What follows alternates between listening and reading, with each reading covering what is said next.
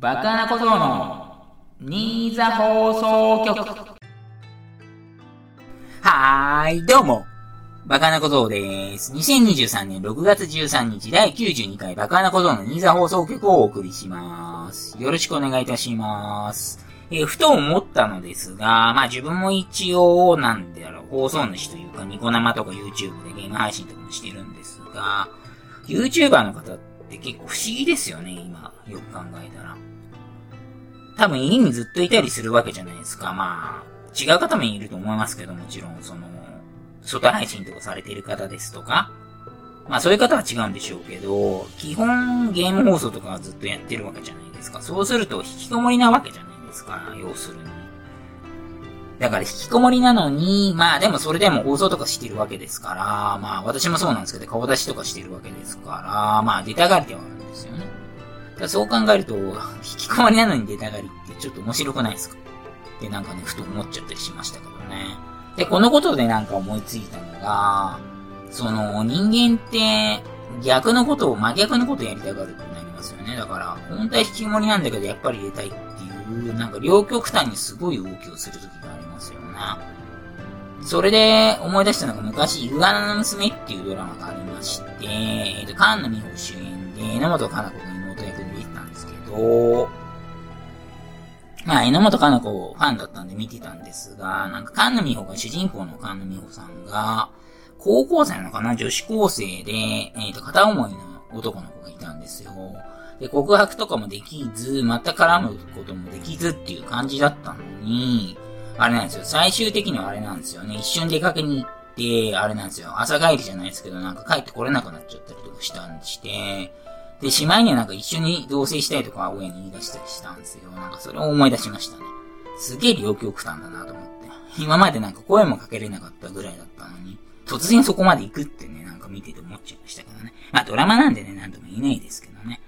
まあそんな感じでね、まあ一致聞かすっていうのは大事だと思いますけどね、突然。何、突拍子もないっていうわけでもなく、真逆なことするっていうのは面白いのかもしんないですけどな。まあそういうのはね、あんまりあのね、キャラ、キャラがね、180変わるようなことはね、しないようにしていきたいなとは思っております。ということで、今週もよろしくお願いいたしまーす。あー、緊張するわ市長のまさるくんに呼び出されるより緊張するわ説明しよう。まさるくんとは、新座市長の直木まさるさんのことである。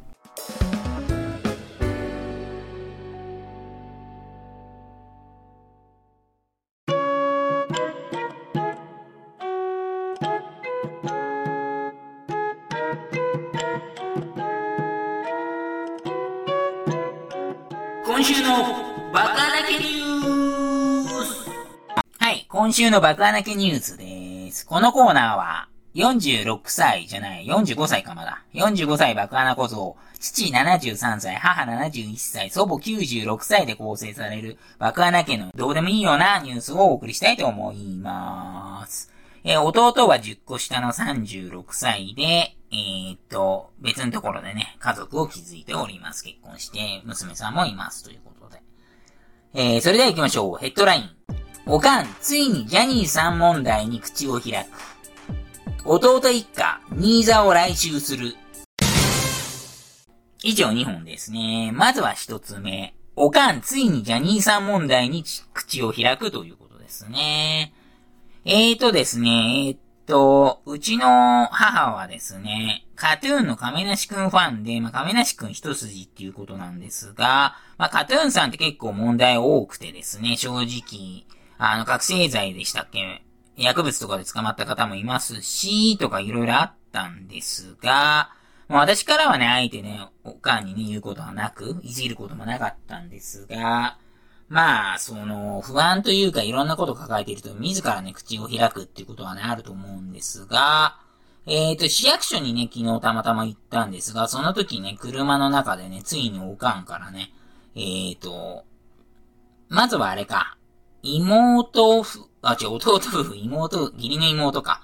だから、えっ、ー、と、ややこしいんですけど、弟の、お嫁さんのお姉さんと、あれですね、だから弟の嫁がスノーマンのなんかコンサート行ったらしいんですよ。で、なんか、ジャニーズファンらしくてですね、関ジャニとかも応援してるっていう流れから、えっ、ー、と、私は勝つんだけどね、みたいななんか、勝手にベラベラ喋ってましたが、母が。それでその時にね、なんかジャニーさん問題とか、最近あるけどうんちゃらみたいなこと言ってましたね。ついに自ら言ったかと。で、最初はそんなの嘘、大嘘だと思ってたんだけど、どうも本当らしくてうんちゃらって言ってましたな。やっぱちょっと不安みたいですよ。で今売れてる人たちとかは大変よね、みたいなこと言ってましたね。まあ、そんな感じで、ついに言ったかって私は思いましたからね。まあ、いろいろあると思いますよ、みたいな私もそれぐらいしかね、返せなかったですけどね。なんか突っ込むこともできずっていうことですね。はい、次。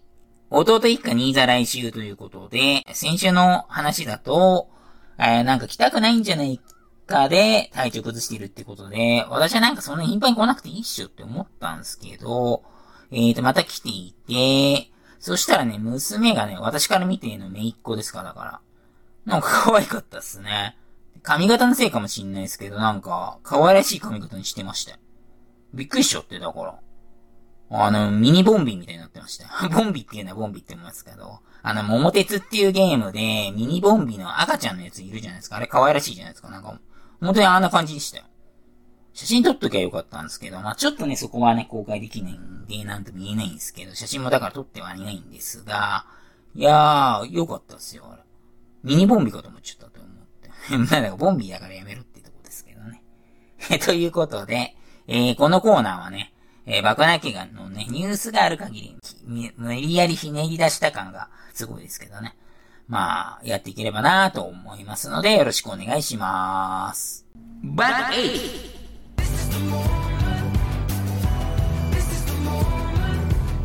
はい。バックイズのコーナーです。このコーナーはクイズを送っていただいて私が答える対戦形式となっているコーナーです。ジャンルフリーなのですが、えー、恥ずかしながら私、名作とか見てませんので、映画とか漫画とかの名作をほぼね、見てませんので、えー、名称ピンポイントとなりますと答えようがありませんので、そちらの方はね、4択、5択、6択とかにしていただけるとありがたいです。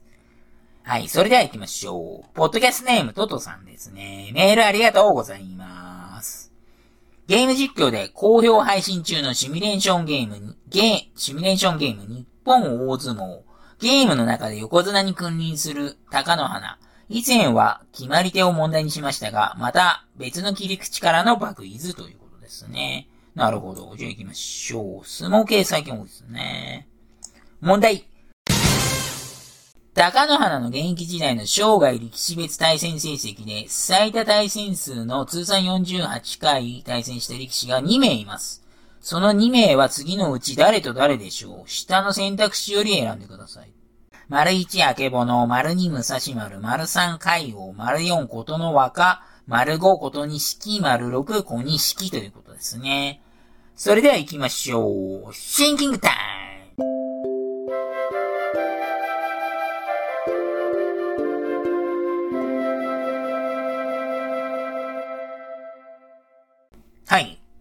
えーとですね。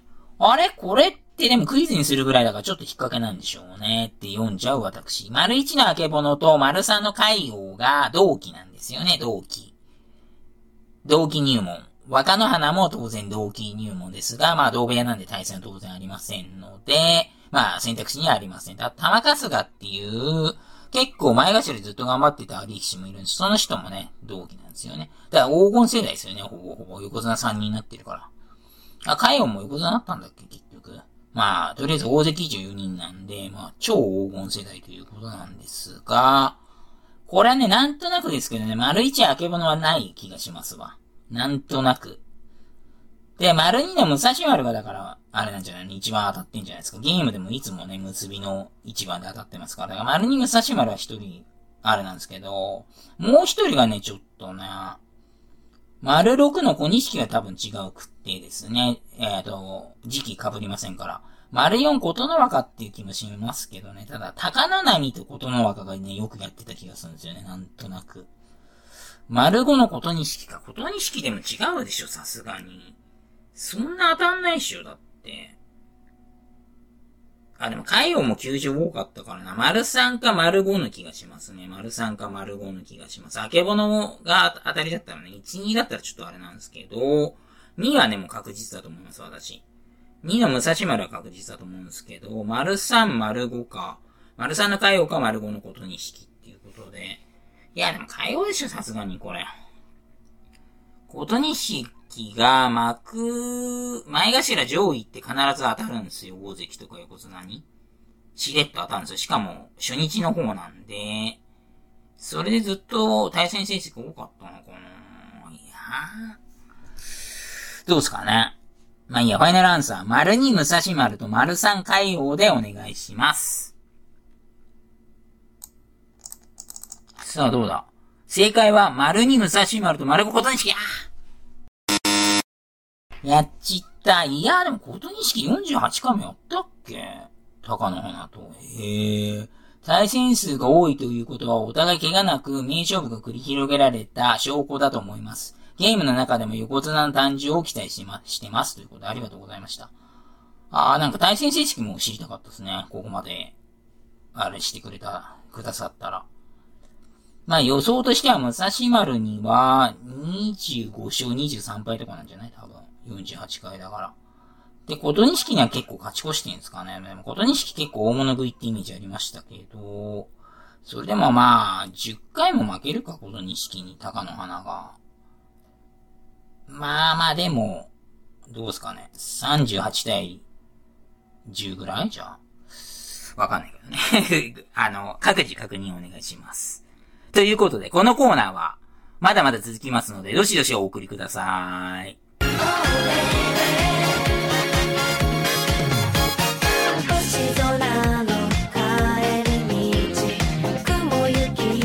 雲行きが、爆穴小僧の新座放送局。